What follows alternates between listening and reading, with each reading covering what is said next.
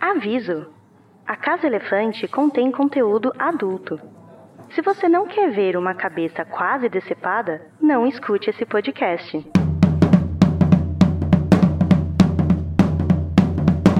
Olá! Boas-vindas à Casa Elefante.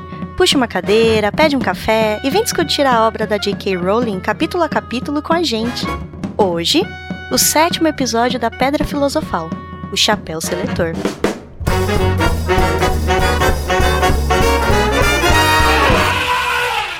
Alerta de spoiler.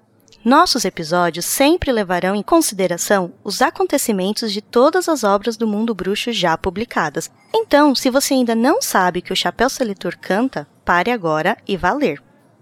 Eu sou Fernanda e estou aqui cochichando muito rápido todos os feitiços que eu aprendi. E estou aqui com ele, o Danilo, que quer experimentar o pudim de carne. Tudo bem, Danilo?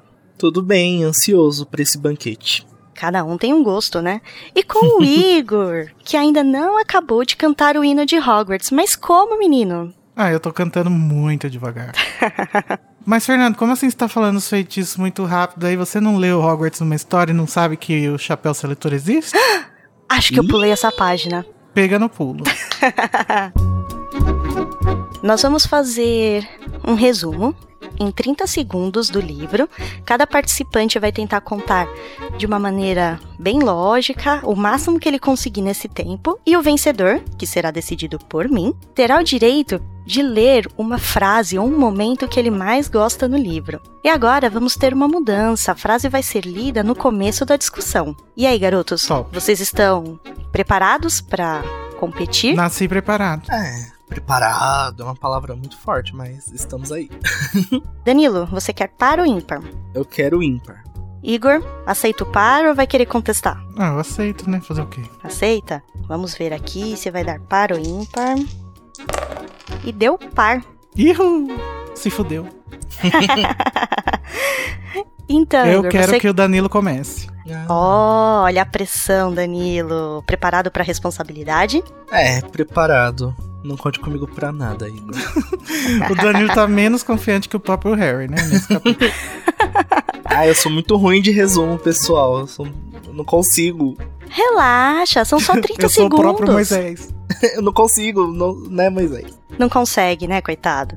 Mas vamos lá, eu vou contar e no já a gente começa, hein? Um, dois, três, já! É, a Minerva leva eles até o salão principal, onde o Dumbledore fala uma frase sem sentido nenhum. Eles estavam se questionando como que vai ser a seleção das casas. O Rony falou que ele teria que, teria que brigar com o Trasgo. Aí eles são selecionados. Na hora do Harry, Harry fala Sonserina não, Sonserina não. Chapéu Seletor fala você se daria bem. Aí o Harry não, ele escolhe a Grifinória.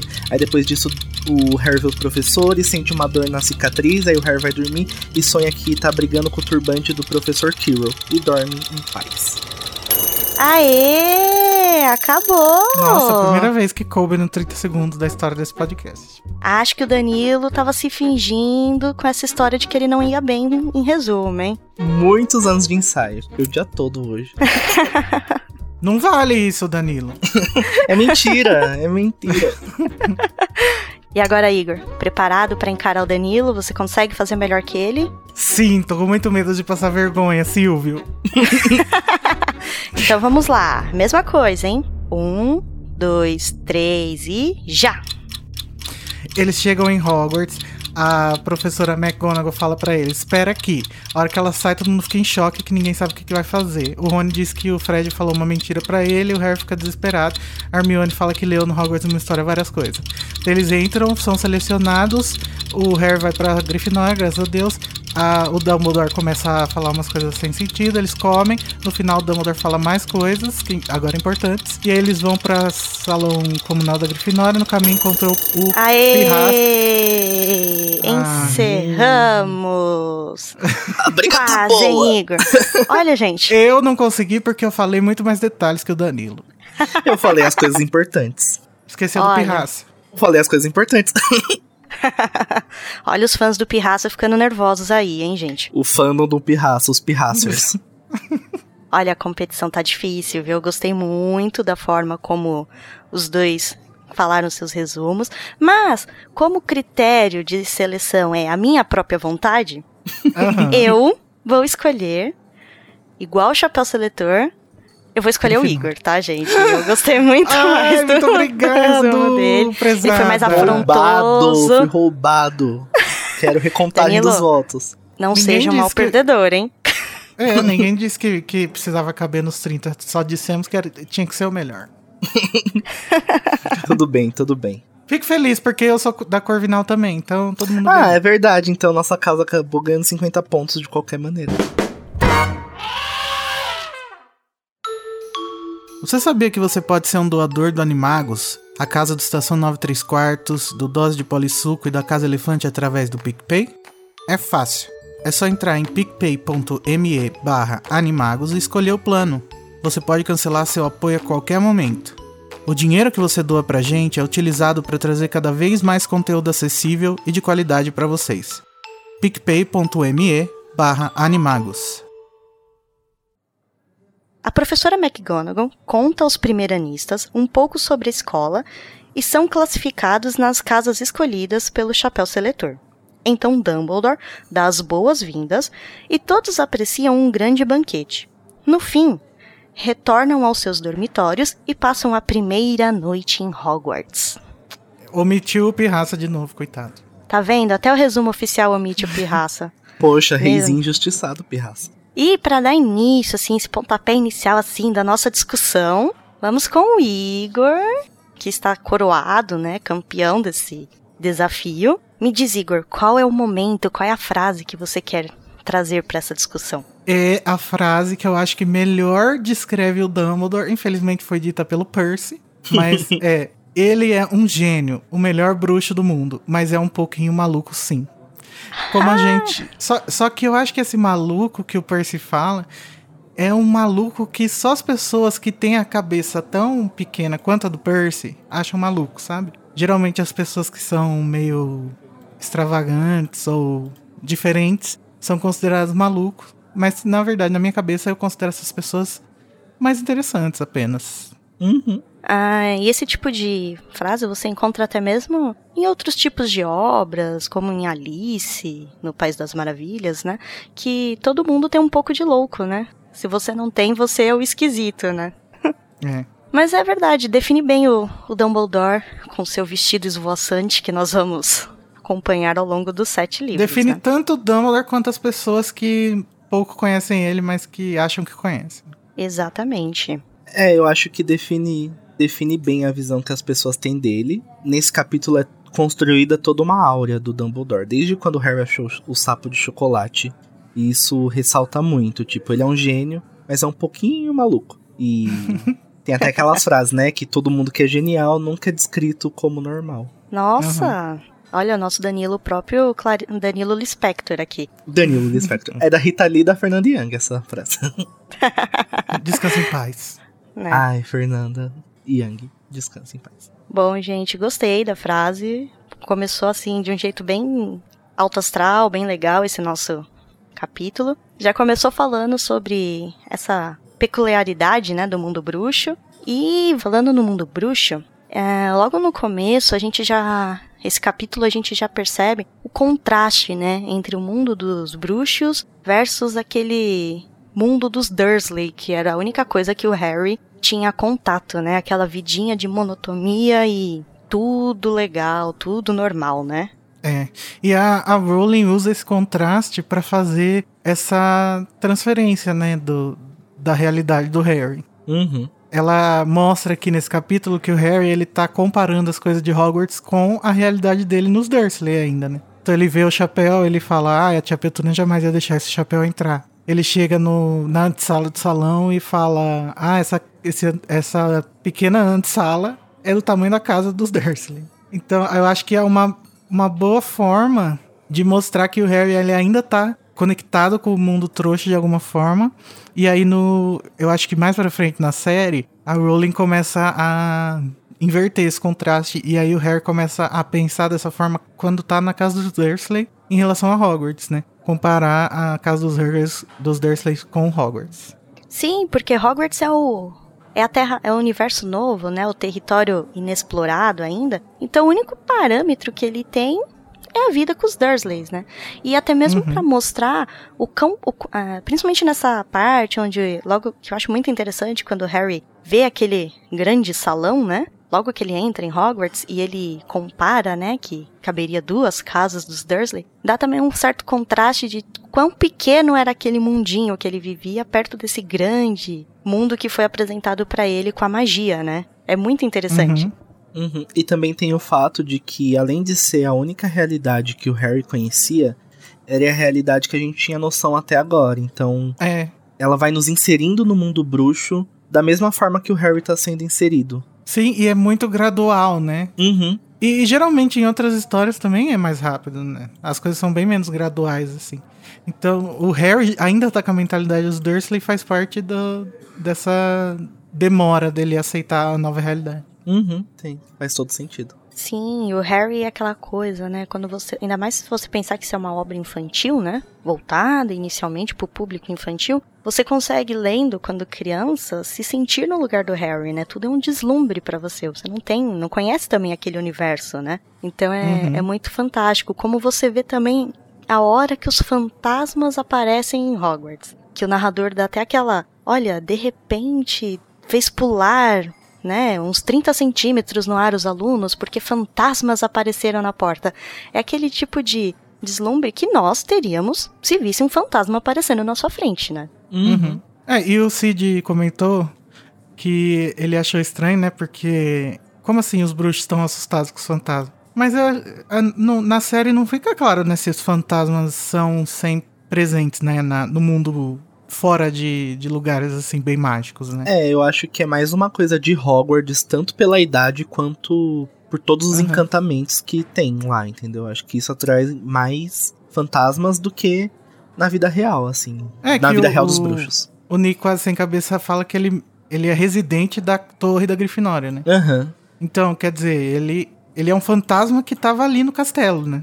Sim. E depois, mais pra frente, a gente vai ver também que as histórias dos fantasmas são muito ligadas a Hogwarts em si. Não é uhum. assim, ah, estávamos passeando aqui e vimos esse castelo. Em lugares como Hogsmeade, por exemplo, deve ser comum ter fantasmas, né, por causa da quantidade de bruxos. E a Rowling fala, né, que é difícil ter lugares que seja só de bruxos. Então seria meio inviável os, os fantasmas existirem em lugares trouxas, né? Uhum.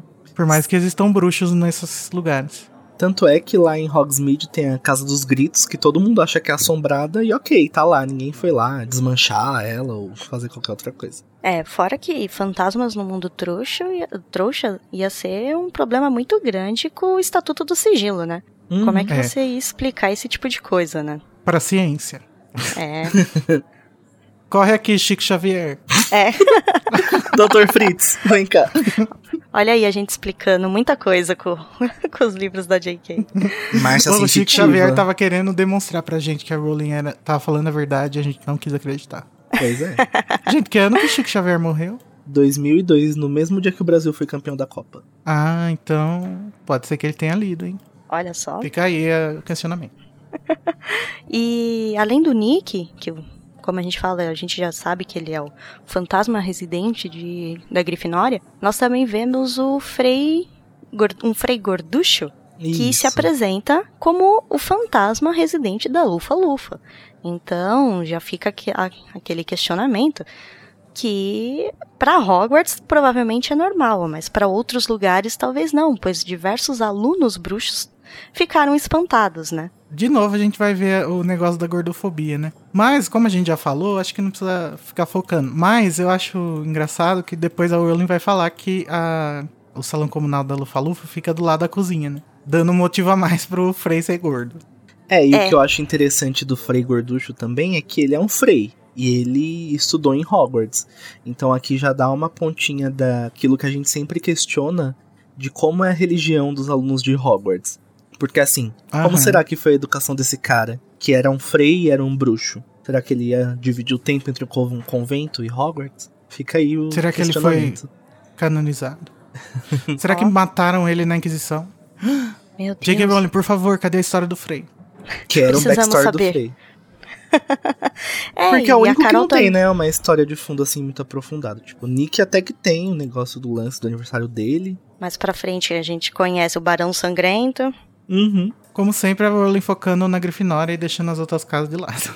Obrigado. É. Rowling. Se não foi importante pra explicar um certo item no futuro, você não merece uma história, né? coitado, o Frei não é importante pra nada, coitado. Pobre Frei. Eu gosto dessa aparição do Frei porque ele começa com aquela frase, né? Perdoar e esquecer, né? Esquecer, referente ao Pirraça, e você já percebe uma característica também dos lufanos, né? Que essa bondade inerente que tanto se frisa, e alguns até chamam os lufanos de panacas, viu, Hagrid? Não esqueci isso. Poxa, Hagrid. Não, gente, calma, ele não falou isso, ele falou que algumas pessoas falam isso. Justice for Hagrid. Justice for Hagrid. Mas, gente, em inglês, os fantasmas, eles são. Os nomes são, são com aliteração, né? Menos a mulher cinzenta, né? A dama cinzenta. Porque é Fat Friar, que é dois Fs. O Nearly Headless Nick, que é N. O Bloody Baron, que é com B. E aí a Grey Lady não é. O que será que aconteceu? Ah, interessante. Acho que ela perdeu a, Verdade. a inspiração. Na hora. Faltou ideia, gente? Ou foi sem querer, né? Será? Se eu não me engano, existe toda uma mitologia em cima da Dama Cinzenta na, no Reino Unido. Acho que Ah. não é totalmente uma criação dela. Acho que existe alguma backstory também. Alguma coisa que a inspirou. Entendi.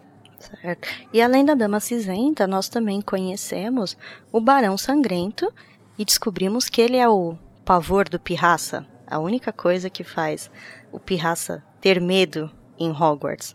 Imagina o poder desse fantasma, né? Pra assustar um poltergeist. É, ele é realmente assustador. Mais pra frente no capítulo a gente vê que ele é, tá coberto de sangue, né? O Harry até pergunta pro Nick o porquê e o Nick diz que nunca perguntou. Mas no futuro da saga a gente vai descobrir. Ó, a J.K. já Aham. deixando uma, as dicas logo no começo, né? E depois vem gente dizer que ela não pensou, viu? Sacanagem. Não sei quem, eu falo que ela pensou tudo. Pensou tudo sim, numa boa. Com certeza. E, tirando toda, além dos do local, dos, prof- dos fantasmas, o Harry também acaba conhecendo os professores. E logo de cara, a gente já tem, assim, a apresentação da Minerva. Tanto do jeito mais Rainha, imortal. linda, diva.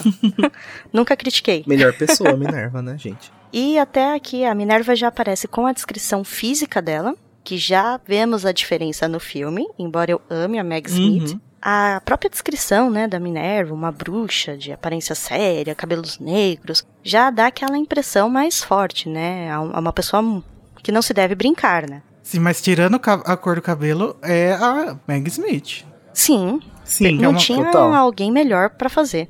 Não. Inclusive, eu só consigo ver a Meg Smith. Não adianta faltar cabelo negro. Não adianta. Eu tô vendo a Meg Smith. Tô imaginando ela nesse mesmo. ao mesmo tempo. É, e as pessoas usam esse trecho também pra falar que, ai, é impossível que a Minerva seja tão velha quanto o Dumbledore porque ela tem o cabelo preto. Gente, por favor, né? Vocês não primeiro. tinta de cabelo? Vocês Não, Ah, ela pode pintar e os bruxos também envelhecem de formas diferentes. E o meu avô, ele tinha 80 e poucos anos quando morreu e ele ainda tinha cabelo preto. Tem pessoas que não ficam com cabelo branco. É, gente, existe a genética, tanto no nosso mundo como no mundo dos bruxos, né?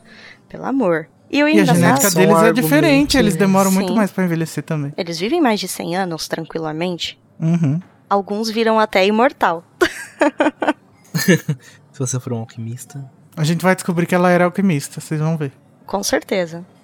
Com essa constatação da Minerva, você já vê que ela é uma professora que leva muito a sério essa questão de postura, ah, mesmo mais pra frente, quando ela vai explicar das casas, e já é um contraste com a- o próximo professor que nós vamos, que, que nós temos contato, que é o Dumbledore, né? Que já chega com aqueles seus cabelos prateados, que essa é a única coisa que brilha assim no salão, já dá uma visão totalmente diferente da postura séria e rígida da Minerva, né? É, eu acho engraçado essa descrição do Dumbledore, porque fala que o cabelo dele é a única coisa que brilha no salão, além dos fantasmas. Você cria uma áurea misteriosa, uma áurea de superioridade muito grande nele, e, dá e continua construindo, no decorrer de todo esse capítulo e de toda a série, o grande bruxo que ele é. Assim como o Igor disse na frase. Aham, e a Rowling começa, ela constrói isso pra chegar no sétimo livro e derrubar, né?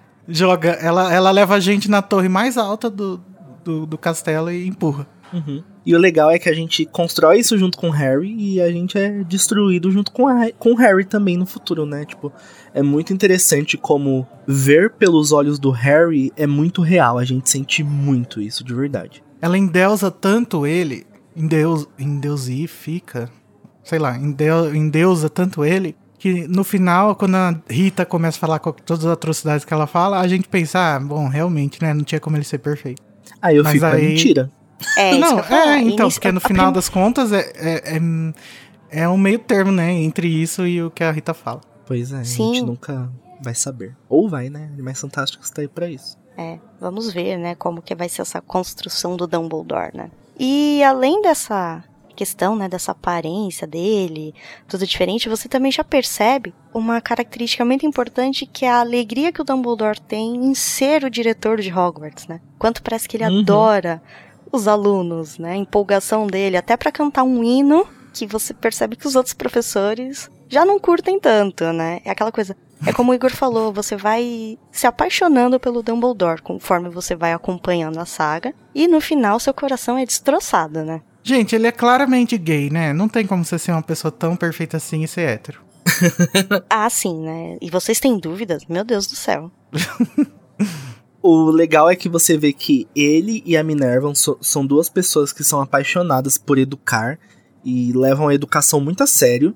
Só que os dois têm posturas totalmente diferentes.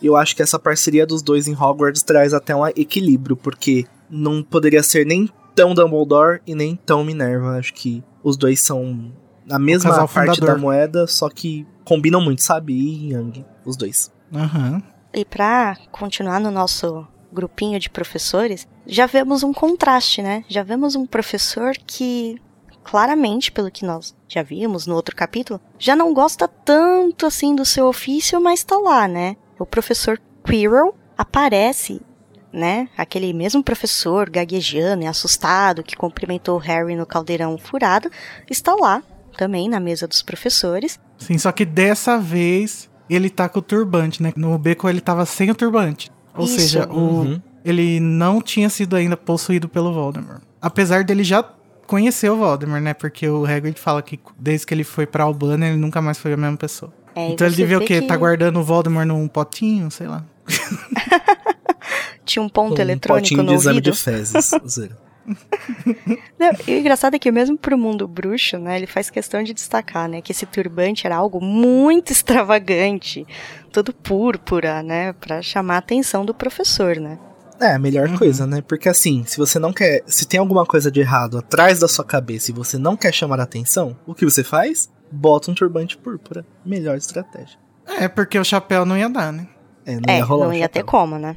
E temos também um joguinho de, de escrita da J.K. muito interessante, né, que ela frisa que o, Kir, que o Quirrell tava, estava conversando com o Snape e não se admirava que por isso ele parecesse tão nervoso. Quando a gente sabe que o nervosismo do Quirrell é justamente por causa do Voldemort. Mas já começa aquela construção do Snape vilão que assusta até um professor, né? Aham. E aí depois ainda fala que o Quirrell, o Quirrell tá entre o Harry e o Snape, né? Então quando o Snape olha pro Harry, o ponto de visão do Harry tá tanto no turbante do, do Quirrell, que tá conversando com o Snape, quanto no Snape. E aí ele se confunde e acha que é o Snape que tá fazendo a cicatriz dele doer. Mas não, era, na verdade, o Quirrell. E isso é muito bem retratado no filme, né? Quando Sim. o Harry tá com a cicatriz doendo, dá um close no Snape e do lado dele tá o Quirrell de costas.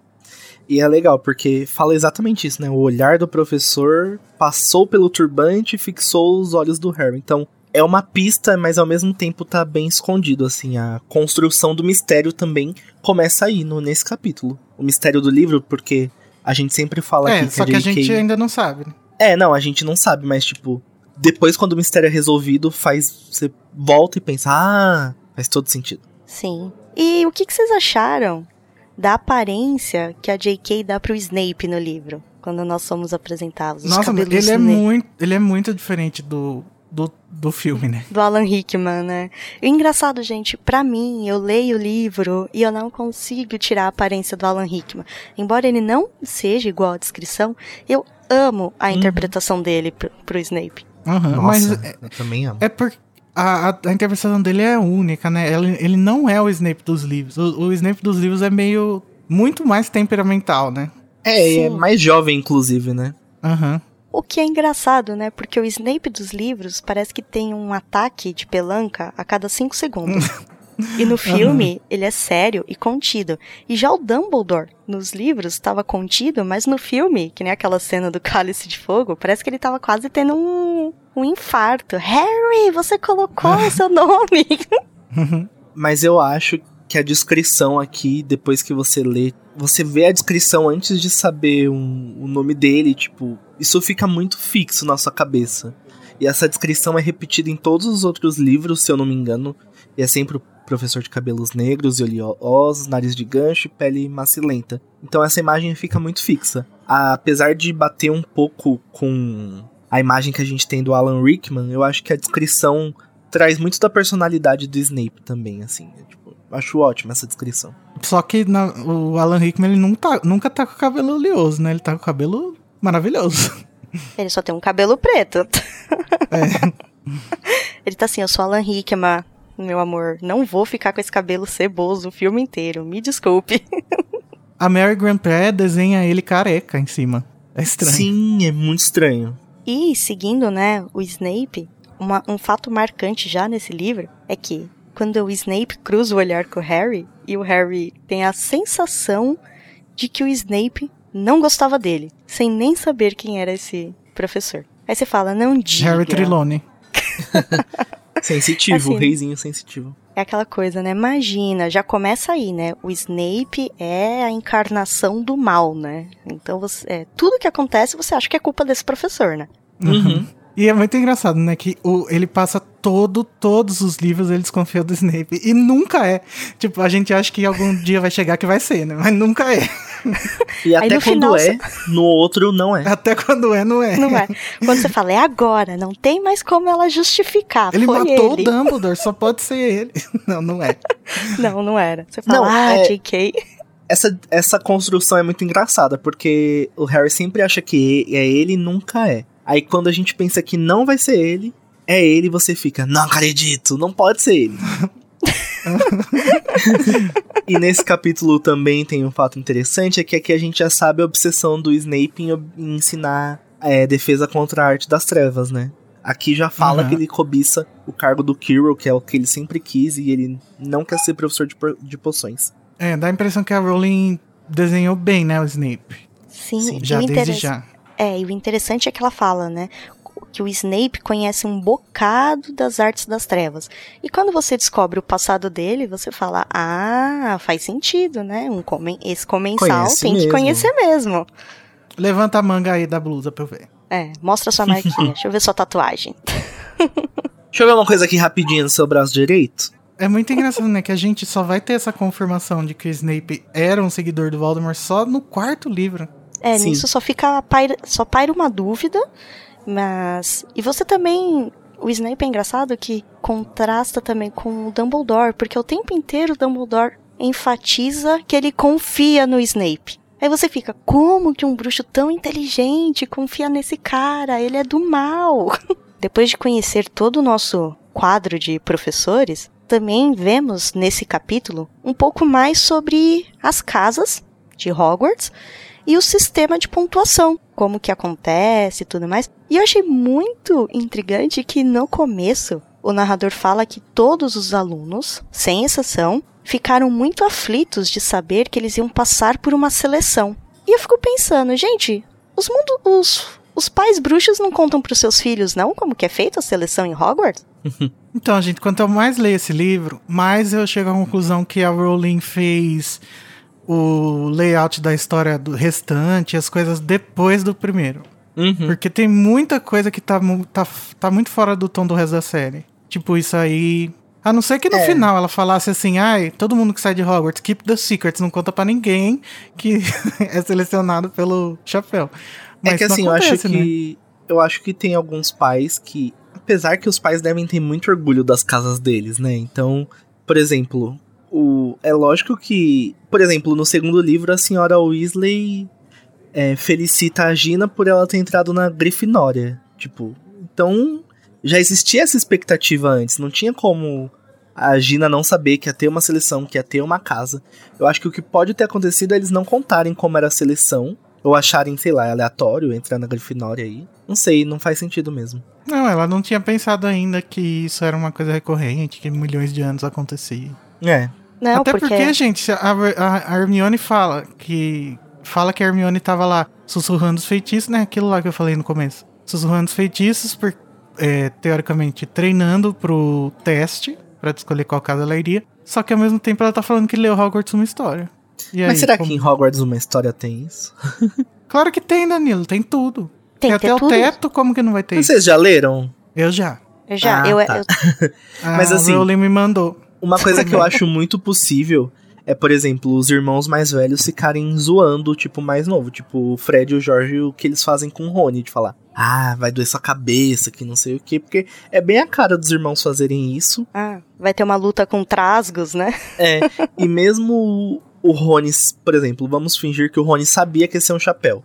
Mesmo que o Rony soubesse isso, quando você ouve seu irmão mais velho falando que vai ter uma luta, você fica, meu Deus, e se tiver? O que, que eu vou fazer? Ah, sim, É. mas aí você espera que seus pais sejam sensatos e falem, olha, bicho papão não existe, sabe? Que nem você espera no dia a dia. Eles vão falar, Ué, não, mas existe. É, só, é, lá nesse universo existe, né? é só eles falarem, não, é só um chapéu, ele vai cantar na sua cabeça e você sabe pra onde você vai, né? Ah, mas Pois mesmo assim, eu acho que quando se trata de irmãos, a opinião do irmão vai valer Não, muito. faz sentido a história do Rony.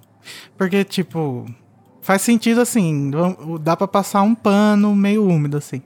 Agora o da Hermione não, né? Porque, gente, se ela leu todos os livros que tem pra ler não sabe disso, tem alguma coisa errada. E também faz sentido o medo que o Harry tava de não conseguir passar num teste, né? Porque ele não conhecia nada desse mundo. Ele acaba de Aham. descobrir que é bruxo e fala, ai meu Deus, e se eu falhar no teste? É, é muita pressão, né? Em Não, cima o de Harry uma tá criança. muito. Tá muito inseguro, gente, nesse capítulo. O Cid até falou, né? É, alguém dá um psicólogo pra ele. É, ele Porque tá muito realmente, É, ele fica é em muito- choque com essa. Ah, ele não vai saber de nada, ai meu Deus do céu. Desde o capítulo anterior ele tá falando, né, pro Rony, que ele vai ser um idiota. Eu, em todos os meus primeiros dias de aula, ficava assim. Agora imagina. Ainda mais você acabou de descobrir que é um bruxo, acabou de chegar numa escola, você tá se agarrando a isso, você tá morrendo de medo de tudo dar errado. Eu acho que o nervosismo dele é, é muito real. E uma criança lendo isso, ela pode super se identificar ao lembrar como que foi o primeiro dia de aula dela. Aham. É, e também não ajuda muito com a, Minerva explicando sobre as casas de Hogwarts com toda aquela postura séria dela, né? Quando ela logo joga Nossa, que dá muita pressão. é, existem as quatro casas e que é, ela, eu acho legal que ela frisa que são como uma família, né? Embora tenha uma certa separação. Mas já dizer, olha, o que vocês fizerem de errado vai perder ponto pra casa. É um peso a mais, né? Sim, é, você já fica pensando, acabei de chegar aqui, vou perder ponto pra casa, vai ficar todo mundo bravo comigo. É, tipo, muito assustador. Eu gostei também quando a Minerva fala que cada casa tem uma historinha honra tem uma história honrosa e que produziu bruxos ou bruxas extraordinários, né? Porque até então, em todo momento que se fala de uma das casas, alguém sempre tem um comentário pejorativo em relação a alguma, seja Sonserina, seja Lufa-Lufa. E nesse momento ela fala que não, que todas as casas são boas, né? E eu acho que é um dos poucos momentos na obra que se tem esse tipo de, de destaque. Aham, Mas a gente vê que ela vai deixar essa ideologia de lado nas jogadas de quadribol, né? E nas Relíquias da Morte, quando ela manda todos os alunos pras masmorras da Sonserina. Acabou a paciência ali. Acabou o profissionalismo ali. Ela fala assim, ó, sem tempo, irmão. Agora é quadribol, tá valendo um troféu. e ela também vai explicando para os alunos, né, sobre a taça das casas e que no final do ano, a casa que tem o maior número de pontos vai receber essa taça, né? E o Cid até comentou, né, que se não for a Grifinória, o Dumbledore vai intervir para até que os pontos sejam suficientes, né? Que vira até uma piadinha repetitiva no decorrer dos livros, né? Se bem que Nos Ah, últimos não, seis gente. anos, quem ganhou foi a Sonserina e o Dumbledore já era diretor, então. Foi. O Dumbledore só faz isso no primeiro e no segundo, gente. Vamos botar a mão na consciência? E dá uma reboladinha. Falando nas casas, eles entram, né? No salão principal, finalmente. O Rony descobre que era um chapéu que ele tinha que colocar na cabeça. E o Harry começa, antes mesmo de saber como o chapéu funcionava, ele pensa que talvez ele tivesse que tirar coelhos de dentro de- do chapéu. O que é claramente, como o Cid falou, a ideia trouxa sobre magia, né? Sim. Uhum. É, eu tava no imaginário dele, tipo, ah, magia, mágica. Mágica. É. É, o próprio Rony já descobre que não são trasgos. A professora Minerva fala que vai ler os nomes, eles têm que subir no palco. E o Chapéu começa a cantar a sua musiquinha e vai falando a característica de cada casa. Que a gente tem até um momento do, do Arrelia aqui, né? Tem. Ela, a música não tem rima nenhuma, né, Igor? Não, gente, a música não rima. Tá cheio de palavras que, que criança nenhuma conhece. E nem eu conheço, na verdade. Uhum. E, e, assim, se fosse. Se ela colocasse essas palavras pra rimar, eu até entenderia. Mas não, ela tá botando essas para- palavras porque ela acha que é ok. É, porque aí, já é o, difícil. o poema não tem ritmo, não rima. Uhum. Nada, nenhum dos dois. Já é difícil quando tem uma música num livro, assim, só escrita e você fica lendo aquilo. E sem rima, pior, pior ainda, porque você não consegue trazer ritmo nenhum. Aí você fala, poxa, É Lia, péssimo. isso que ela dizia que a obra era pra crianças, né? Que ela se esforçou Não, pra... sim, e o capítulo já começa com a Relia, né? Que ela fala. As portas abriram-se de chofre. Que criança de É. 10 anos sabe o que é chofre? Mas nem eu sei, Fernanda. Só fui saber porque eu fui ler no capítulo original pra ver o que, que era. Então, você fala, a Lia queria fazer algo simples para os alunos, né? Imagina o que era o linguajar corriqueiro na casa dela, né? E não é como se no inglês tivesse também uma coisa assim pomposa. Não. É as portas se abriram um pouquinho. Custava escrever assim? Não, é muito diferente a escrita da J.K. com a da Lia, né? Porque é muito... Muito. É muito mais fluido, né? A leitura da Coloquial. J.K. É, coloquial é uma escrita muito tranquila. Para uma criança, né? Entender. E a Lia, não. As crianças brasileiras tinham que ter lido o Machado de Assis para conseguir entender Harry Potter. E eu acho legal que, mesmo depois do Harry se tranquilizar por ele saber que era só um chapéu, mesmo assim ele fica pensando: poxa, podia ser o chapéu sem ter todo mundo olhando, né? Porque vai que dá errado. Aham. E diferente do filme, eles ficam virados de frente para os alunos, né? Ai, gente, aquele momento, é. aquele momento de vergonha, né? Tipo, prova surpresa na escola que o professor te chama pra ir lá na frente, né? Ó, É, prova oral. Todo Você mundo fala, vai se ai, apresentar hoje. Odeio. É, não, é horrível. E o Harry também, além da, da vergonha, depois de saber as características de cada casa, como ele tá muito com a estima baixa, como o Igor falou, ele começa a achar que não- ele não se enquadra em nenhuma, né? E se de repente ele tiver que ir embora porque o chapéu não sabe em qual casa ele vai? Você fala, gente, tadinho desse menino. É, mas é muito criança, né? Eu acho que condiz com a mentalidade da- de criança. É Uhum. tudo 100, é tudo 880. Se, é, ah, meu Deus, amanhã eu vou morrer caso aconteça alguma coisa que eu não tô esperando. Mas é aquele negócio, sempre que tá acontecendo alguma coisa muito boa na nossa vida, pelo menos na minha, eu acho que vai dar alguma coisa muito errado. Ele tá sem acreditar que aquilo pode ser verdade. Ele tá tipo assim, gente, como assim eu me livrei daqueles Dursley? Eu tô aqui nesse lugar incrível, vai ser engano. Quando eu pôr o chapéu vai ser engano, eu tenho certeza. Ele já tá se preparando pra dar uma merda muito grande porque ele não consegue acreditar que tá indo tudo tão bem. Olha, Danilo muito Harry. Ah, eu me ponho muito no lugar dele, porque quando tá dando tudo muito certo na minha vida, eu fico, vai dar alguma merda, alguém vai morrer, vai dar alguma coisa errada. É, tipo, E- se auto-sabotar muito isso. Aí pra melhorar a ansiedade do garoto, né, começa a chamar um monte de nome e vão indo para suas casas e sai Sonserina, sai Corvinal, sai Lufa-Lufa e nada de chamar o Harry, né? E o que eu achei assim, como eu comentei lá sobre a questão das casas, né, quando a Minerva fala, aqui a gente já tem uma passagem em que o Harry acha que pode ser, né, o narrador fala que podia ser imaginação, mas ele achava que todo mundo que ia para Sonserina formava um grupinho de aparência desagradável, que é aquele recurso de usar que todos os vilões são feios ou desagradáveis, né? O mal nunca é Uhum. bonitinho. Mas eu acho que é mais do que isso também. É mais como Harry os enxerga, entendeu? É muito a noção do. de como foi construído isso na cabeça dele, de como ele. Porque até fala, né? Ele não sabia se era impressão ou não. Que. de como aquelas pessoas, por estarem numa casa que ele teve um. soube um histórico pela boca dos outros, como elas pareciam feias. Tipo, não é só ah, todo vilão é feio. É assim como o Harry os enxerga, como pessoas menos bonitas e agradáveis. É, e, e ela ao mesmo tempo fala que o Harry e o Ron Hermione são feios também, né? Então. É. é. eles também não são tão bonitos, não. E também, como o Danilo falou, né?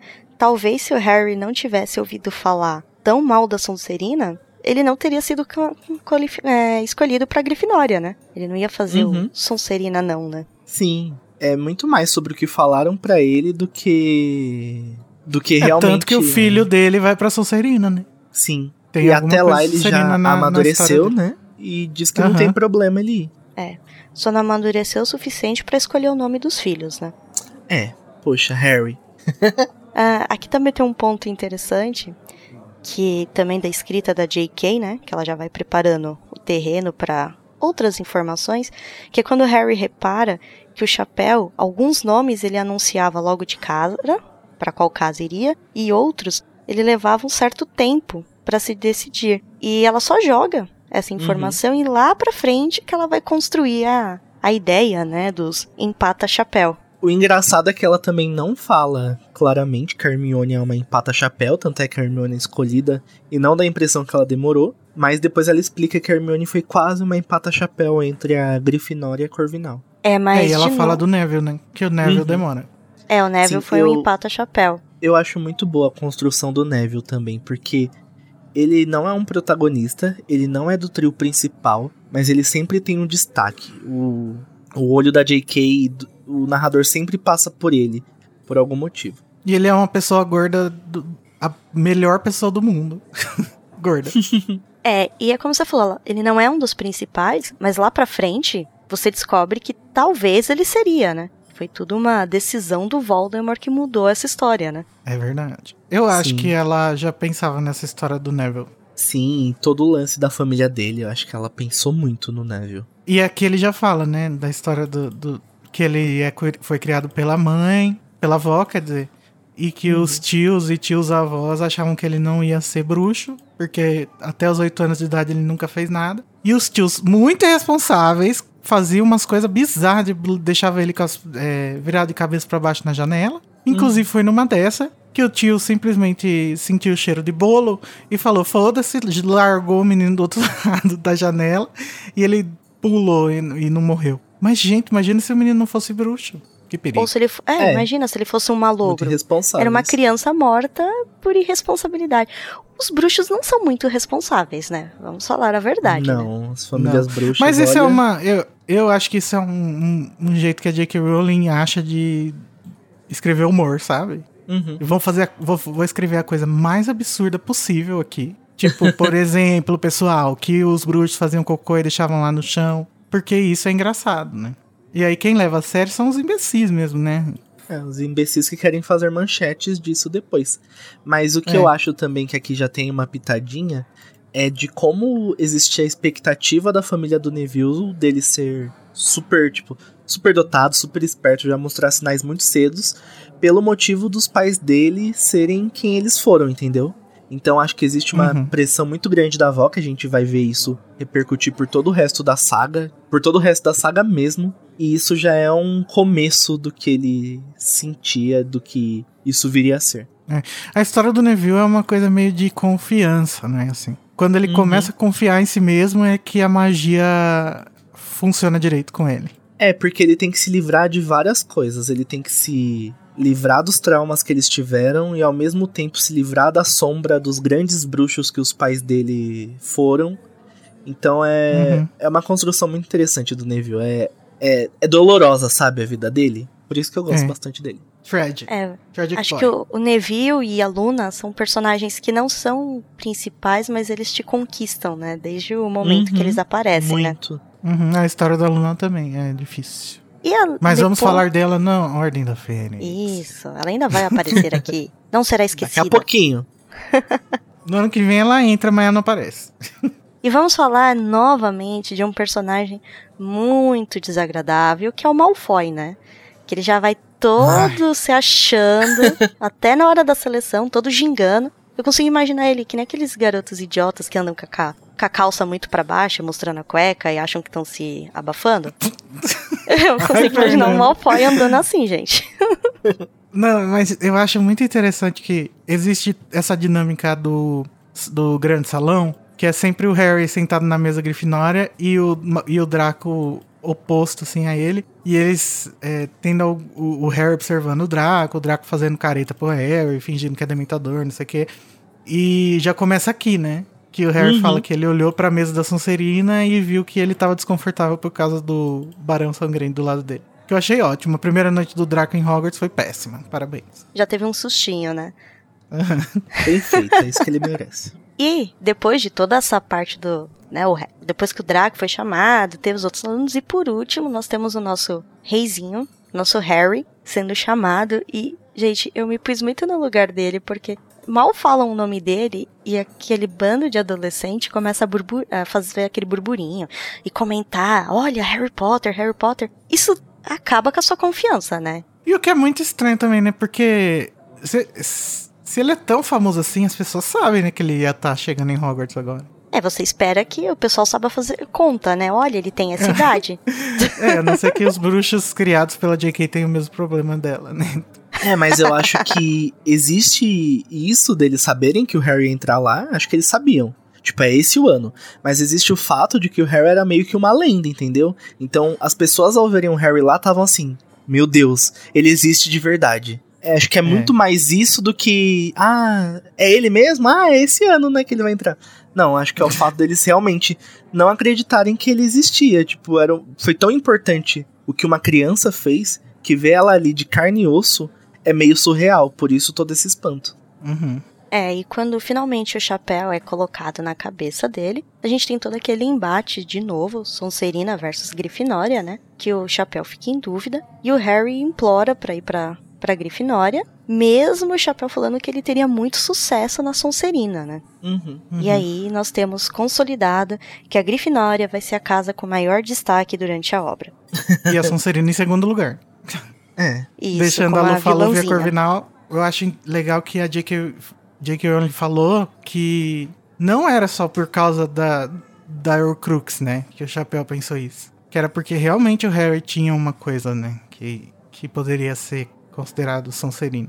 É porque é, toda gente... essa frustração dele de querer se provar para os tios, ou então, né, toda essa forma como ele foi, de querer provar que ele era importante, isso também faz muito parte da Sonserina, né, de querer se provar um uhum. bruxo poderoso. Orgulhoso, né, ele é. Tanto que muitas merda que ele se mete é por causa disso. É, na é saga o problema toda do a gente herói vai... macho, né? Todo herói macho é orgulhoso. É, e durante a saga a gente vai vendo, poxa, aqui ele é bem Sonserino. Nossa, aqui ele poderia ser. E eu acho que tem muito esse, isso que ele se. esse questionamento que ele se faz durante toda a saga. Mas também pelo fato dele associar muito a Sonserina ao Voldemort, entendeu? Uhum. Acho que ele sempre se questiona as qualidades que ele tem e são Sonserinas e se ele realmente deveria tê-las. Não só o Voldemort, como a. como várias pessoas falam para ele, diversos bruxos das trevas, né? Uhum. É, não teve um bruxo da tre das trevas que não tivesse sido da Sonserina.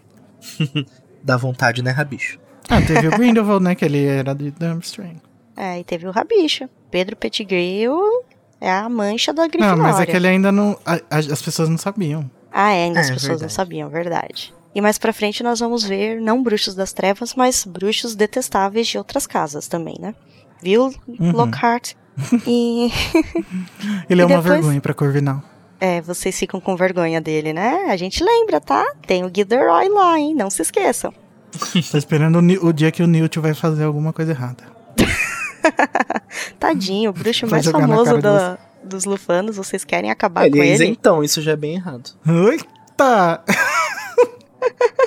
uh, e depois que acaba, o Harry e, vai pra Grifinória, nós vamos Ei. pra parte do banquete, né? Do o grande uhum. banquete de Hogwarts, que vai ser algo muito corriqueiro. Sempre vai ter grandes banquetes, comida aparecendo à vontade. O Harry fica até encantado que ele nunca comeu tanto assim na vida, né? Tadinho, quase passava fome na casa dos Dursley. A gente mal sabia que os elfos estavam lá na cozinha correndo, suando. É. Tadinho. Isso eu achei interessante, porque a J.K. já deixa aqui, né? Olha, a comida aparece e desaparece do nada. E você lendo, ah, são bruxos. Mas não, ó, eram os pobres dos elfos trabalhando, que nem escravos lá para alimentar toda essa criançada. Estão lá ralando. Depois de todo esse banquete, o Dumbledore, professor assim, eu entendo o recurso narrativo para destacar, mas ele frisar que os alunos, né, que é proibido ir para a floresta proibida, que é muito perigoso. E logo depois eles cometem uma infração, eles cometem Ai, um, gente, um erro. novo, Eu já militei, já passei esse pano, Fernanda. Não, tô falando. Eu acho muito estranho isso da, da, da Floresta Proibida. Ou então depois, ele ainda fazer questão de falar do corredor do terceiro ano. Quem quiser lá, né, não quiser ter uma morte muito dolorosa. Gente, se você falar isso pra uma criança, é lá mesmo que ela vai querer ir. A curiosidade é mais alta. Na hora. Ah, mas é que eu acho que ele confia que realmente a pessoa não vai morrer. né?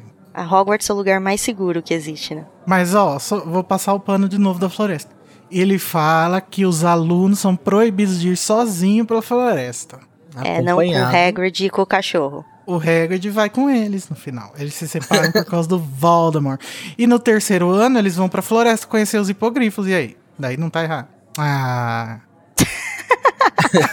Mas no terceiro ano eles já são mais adultos, né? Aquelas. ah né? claro.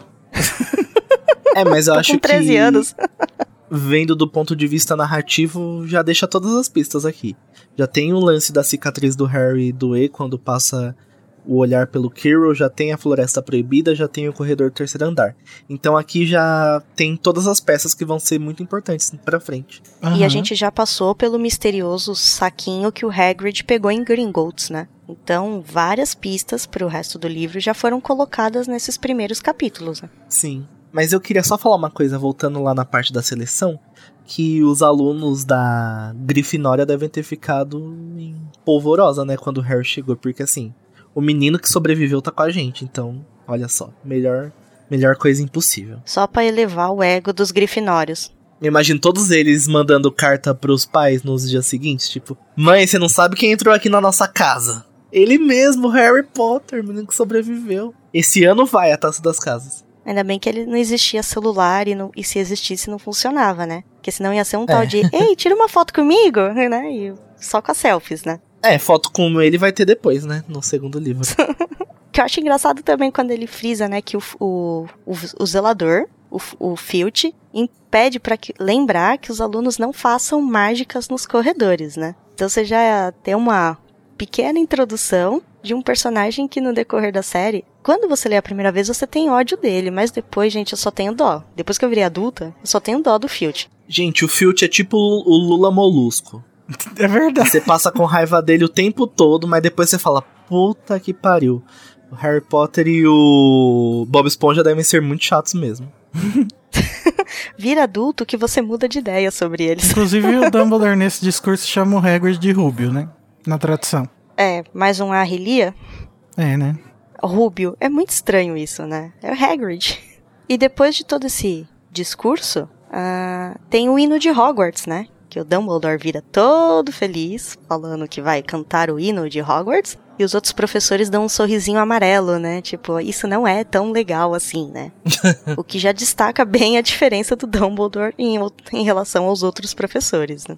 Vemos novamente o Percy guiando os alunos para Torre da Grifinória. E aí a gente já vê de novo, né, JK, um caso de gordofobia, né? Porque Ai, pelo a hora que ela Deus. fala. Não, não. Essa descrição, Igor, quando ela fala um retrato de uma mulher muito gorda. Ela, ela enfatiza, é um retrato de uma mulher muito gorda. Mas eu disse aí também nos comentários que nenhum quadro você vai saber o nome depois. Tipo, tirando a Mona Lisa, como você vai saber, por exemplo, a mulher com brinco de pérolas, aquele quadro que se chama o Mulato, o quadro que se chama Dama com Arminho, o quadro que se chama Mulher com Sombrinha. O nome que a pessoa vai ter vai ser a interpretação da arte que você vai tirar, entendeu? Então acho não é necessário ter um background pra mulher gorda. Pode ser um sintoma de gordofobia? Pode, mas assim como todos os outros quadros no mundo, a maioria deles não tem o um nome, você não sabe o background. Você olha para ele e você interpreta do jeito que você quiser. E depois eu vi também que tem até um,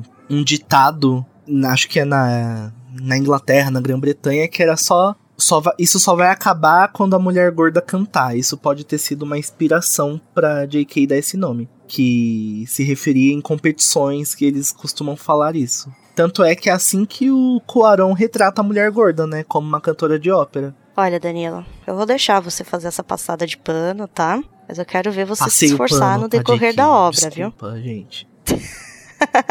eu passo esse pano também. Gente, não nego que a J.K. Rowling seja gordofóbica em vários momentos. Mas nesse caso, eu nego. É, Você continua, caso, segue negando. Quem concorda, respira. E o que, que vocês acham do momento quando nós somos apresentados pela primeira vez para entrada da torre da Grifinória, né? Que tem bastante destaque. Que a mulher, você fala senha, ela é. sai e abre aquele buraco. É, depois parede. que você tem a visão do salão principal, a Grifinória parece só um cômodo confortável na sala deles. Vocês não acham esquisito abrir um buraco no meio da parede? Você tem que pular por esse buraco para entrar? Tem que pular? É, no livro ele fala, né, que o, ne o Neville tem que até Nossa, receber tipo disso. um pezinho para ele conseguir entrar dentro da sala. Meu Deus. Ah, mas o Neville não deve conseguir Vou levantar ter que reler o pé essa parte. um passinho. É, ele teve que receber uma ajudinha para conseguir entrar na Neville sala. Mas acho que a J.K. Rowling deve mudar isso depois, não é possível. É porque, né, não é o que você se espera de uma escola de magia tão fantástica, né, ter Pois é, era pra ser tão... mais acessível. é, nos filmes é mais acessível. Nos é. filmes é mais acessível, é uma né? portinha, não é um buraco em si, né? Apesar que se um cadeirante é, tivesse na Grifinória, ele teria que dormir no salãozinho ali. ele não ia subir as escadas, né? Pros dormitórios. É, fazer um vingar de um leviosa nele, eu acho. Ai, que humilhação. Ah, é muito humilhante, né? Ai, JK é. capacitista. Capacitista. Cancelada. Maior Chernobyl. Cancela Maior JK. E terminando. Mas, ô, Fernanda, por que que você tá nessa de querer cortar o, per, o pirraça, amor? Ah, é, esqueci. Os pirraçers vão ficar revoltados. É, Ai, o pirraça, verdade. o poltergeist mais injustiçado da literatura. Nós temos nesse capítulo ele a tá aparição invisível. do pirraça. que eles encontram ele. Invisível. E aí o Percy é, fala alguma coisa que faz ele aparecer Por, e O Percy ameaça ele com o Barão Sangrento, que nós descobrimos uhum. o nome é. do fantasma da Sonserina. Inclusive, e ele resolve sumir. Essa cena tem uma, um desenho da J.K. Rowling, que ela fez esse desenho. Nossa, que interessante. Inclusive, não sabia disso. Mostrando que Hogwarts Mystery é um bom jogo, o Pirraça tá lá, igualzinho a descrição. Todo laranjinha. Aham, uhum, e no Wizards Unite ele não é daquele jeito. Ele é magro, gordofóbico. Cancela Warner. Cancela. Ixi, daí já tá cancelado faz tempo.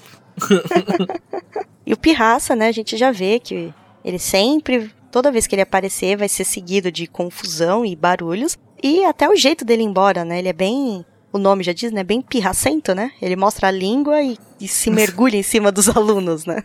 Como é o nome eu dele? Eu vou embora, inglês? mas eu vou causar. Peeves. Ai, essa tradução ficou muito boa, gente. Eu gostei de pirraça. Uhum. E eles já falam do pirraça antes, né? Só que aí não sabe quem é ainda quando eles estão esperando para entrar na, no salão principal, no grande salão, eles, os fantasmas falam do Pirraça. Uhum. Olha, gente. Olha, eu quase esqueci do Pirraça, mas o Igor me lembrou, viu? Tem o sonho do Harry também, né? Isso. Ah, é mesmo? O finalzinho do livro termina de uma forma que é aquela coisa: se você não enxergou as pistas, eu vou desenhar novamente para você. Fazer um resumão aqui para vocês, rapidinho. Aquela do Telecurso 2000. Né? O sonho do Harry, ele está usando o turbante do professor Quirrell, que não parava de conversar com ele, dizendo que ele tinha que ir para Sonserina. E o turbante vai ficando cada vez mais pesado. Depois aparece o Malfoy, e aí. O Snape. É, o Snape, ele começa a sentir muita dor na cabeça e acorda com uma gargalhada alta e fria. E depois ele não lembra de nada disso. Aí você fala, é a J.K. falando, é, olha, presta atenção no turbante. Isso daqui é só pro leitor. Harry esquece tudo. É, pro Harry não serve, mas você, leitor, depois não vem dizer que eu não disse. Tava aqui, ó, desde o comecinho. É, a pista tava tudo aí. Vocês não juntaram porque vocês não quiseram. Só você não viu. Ah, e eu achei bonitinho, Danilo, como você colocou aqui, quando ele muda de posição, dorme, né? E nem se lembra do que tinha sonhado, que você fala, né? Que é a primeira noite que o Harry pode dizer que dormiu num lugar que ele considera um lar, né? Uma casa. Ai, Sim, que ele- pesado, Fernando. Ele passou um ano dormindo com os pais. Não, o Ah, é Danilo verdade. colocou aqui. que ele Mas lembra. não que ele se lembre, ele não considerava, ele era inconsciente naquela época. Mas assim, Tá é, tirando o primeiro ano que ele dormiu passando com os pais, tipo, ele passou por toda a vida dormindo embaixo de um armário. Então aí ele tava no paraíso, gente. E Olha, a primeira Uma noite. cama com cortinas. Uhum. Nossa. É quase Tá um armário. um poltergeist não é nada. Você acha até É. legal. Pode vir pirraça, pode vir todo mundo, porque essa cama tá muito confortável. Então vamos lá, gente, para aquele momento ótimo do capítulo, aquele momento que dá aquele quentinho assim no coração, onde cada um vai falar sobre o que mais gostou no capítulo. Vamos pro nosso espectro patrono.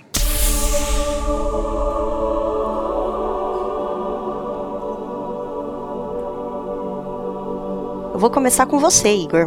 Qual o seu momento assim que você mais gostou do capítulo? O meu momento Spectral Patronum é quando o Dumbledore fala para os alunos cantarem o hino, cada um na sua melodia preferida. e aí o Fred e o Jorge canta tipo, numa, tipo, no ritmo da marcha fúnebre e demora 5 mil anos pra terminar. Amo. E acho que, gente, imagina esse momento. Todo mundo cantando, cada um de um jeito. Maravilhoso. J.K. Rowling, tá rainha do, né? Da Praça é Nossa.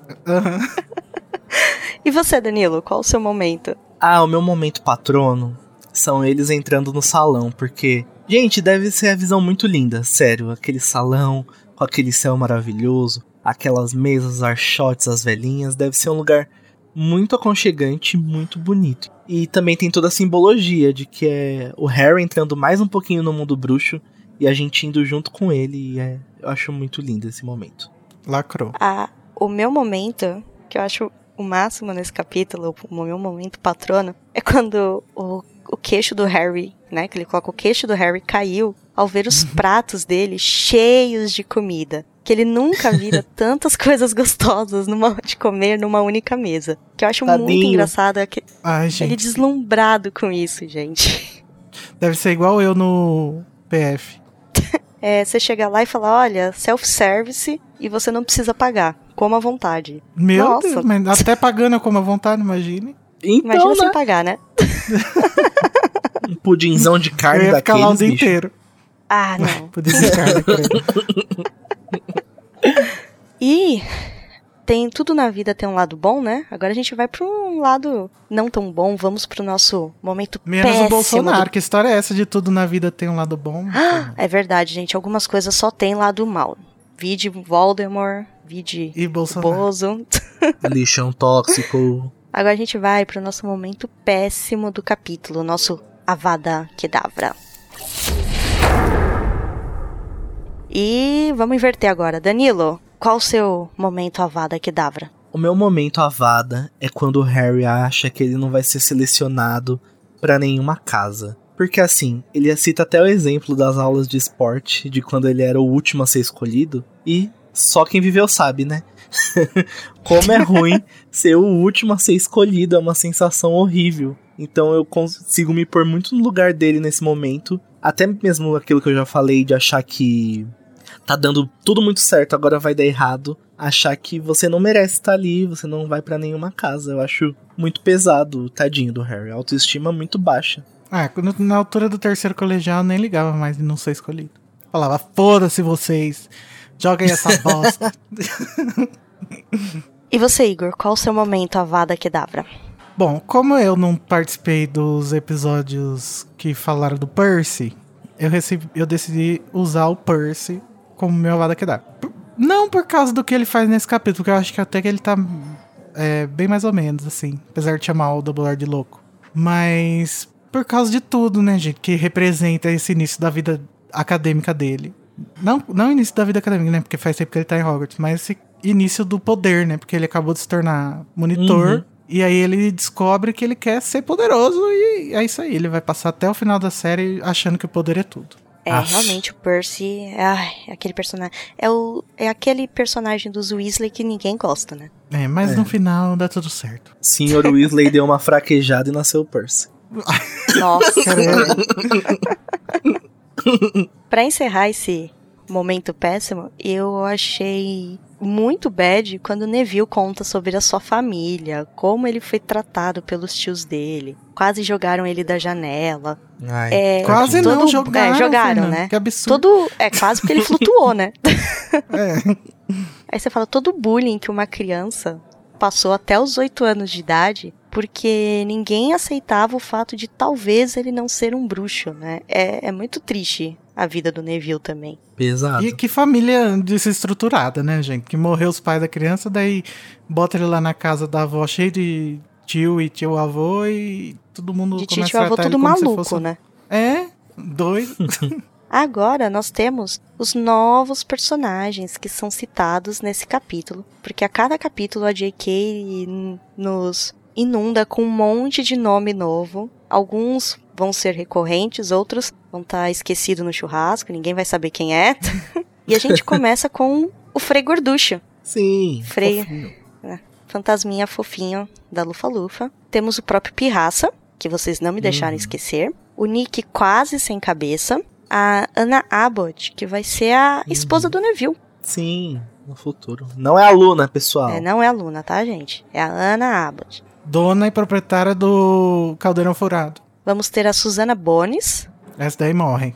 É, essa morre. Vai sofrer Terêncio. Butch é um daqueles que é esquecido, né? Sim, mas ele tem o mesmo sobrenome dos, dos fundadores da Ilvermorny. Então talvez ele seja Hum. parente. Hum. Esse daqui eu não sei pronunciar. É Maddie Brocklehurst. É, close enough. Não sei quem é. O nome qualquer. Brocklehurst. Brocklehurst. Nunca mais. Esse daí foi Esse esquecido. foi. Não sei nem se é homem ou mulher. É. Ou outro. Não quero ser. Aí temos. É. o outro é péssimo. Aí tem a Lila Brown, Mila Bulstrode. Mila Bulstrode é outro personagem que nunca volta, né? O Mila foi deixada na ilha. Aí temos o Justino Finch Fletcher, que a gente vê mais pra frente, né? O próximo livro vai ser um cuzão. FDP. Temos os Simas Finnegan, Bonitinho. Explode, explode tudo. o Morag McDougall, que eu acho que também não volta. Esquecido. Esqueci. Aí tem alguns que não tem nem o nome, é só o sobrenome, que é Moon e Not. É, mas o Note é o Teodoro. É o Teodorinho. É. Aí vem a Parkinson, que provavelmente é a Pansy. Uhum. Aí temos as gêmeas Patil, que não estão na mesma casa, gente. Vamos Sim. lembrar disso. Talvez Cada se descrevessem isso, Columbus não ia fazer com elas na brief não. Na mesma casa, né? Aí temos aqui Perkis, Outro que foi esquecido. Sara, que é um A Lia, né? Porque no original é Sally Anne. e a Lia deixou simplesmente Sara. O sobrenome ainda, né, Sarah? Jogou. Sara Nossa Terra. Aí temos Lisa Turpin. Aí tem a Blas Zabini. O Blas. É, Esse o daí é o Blas que Zabini. morre no filme no lugar do, do, do Crab. Ah, Ah, verdade. verdade. Já tava esquecendo, gente. Não lembrava mesmo, não. Temos o Barão Sangrento, fantasma da Sonserina. Fantasminha bem bacana.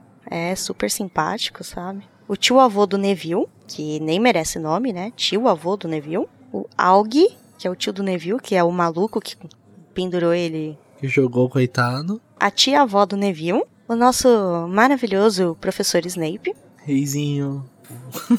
Injustiçado. Primeira vez que ele é mencionado. Sim. Primeira vez. O Sr. Field, que é a primeira vez também. A Madame que é verdade, ela aparece, ela é citada para caso algum aluno tenha interesse de se inscrever no quadribol. Ícone sapatão. E depois nós temos a mulher gorda, Ícone gorda. Empoderada. que vai causar altas confusões no futuro. e é isso, gente. Esses são os nossos personagens novos desse capítulo.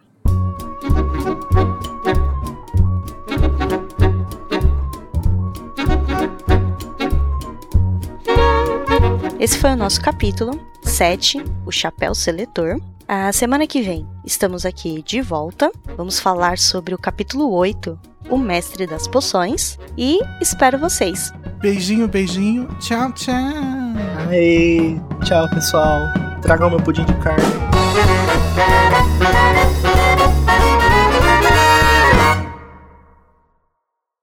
Esse podcast é produzido pelo animagos.com.br. A direção é feita pelo Igor Moreto e Sidney Andrade. A produção de pauta é da Fernanda Cortez.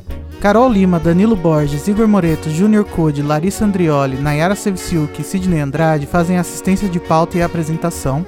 A identidade visual é do Edipo Barreto. A música tema Song of India, originalmente executada por Ableton's Big Band, teve a engenharia e gravação pela Telefunken Electroacoustic, foi mixada por Igor Moreto, que também faz a edição e finalização do podcast.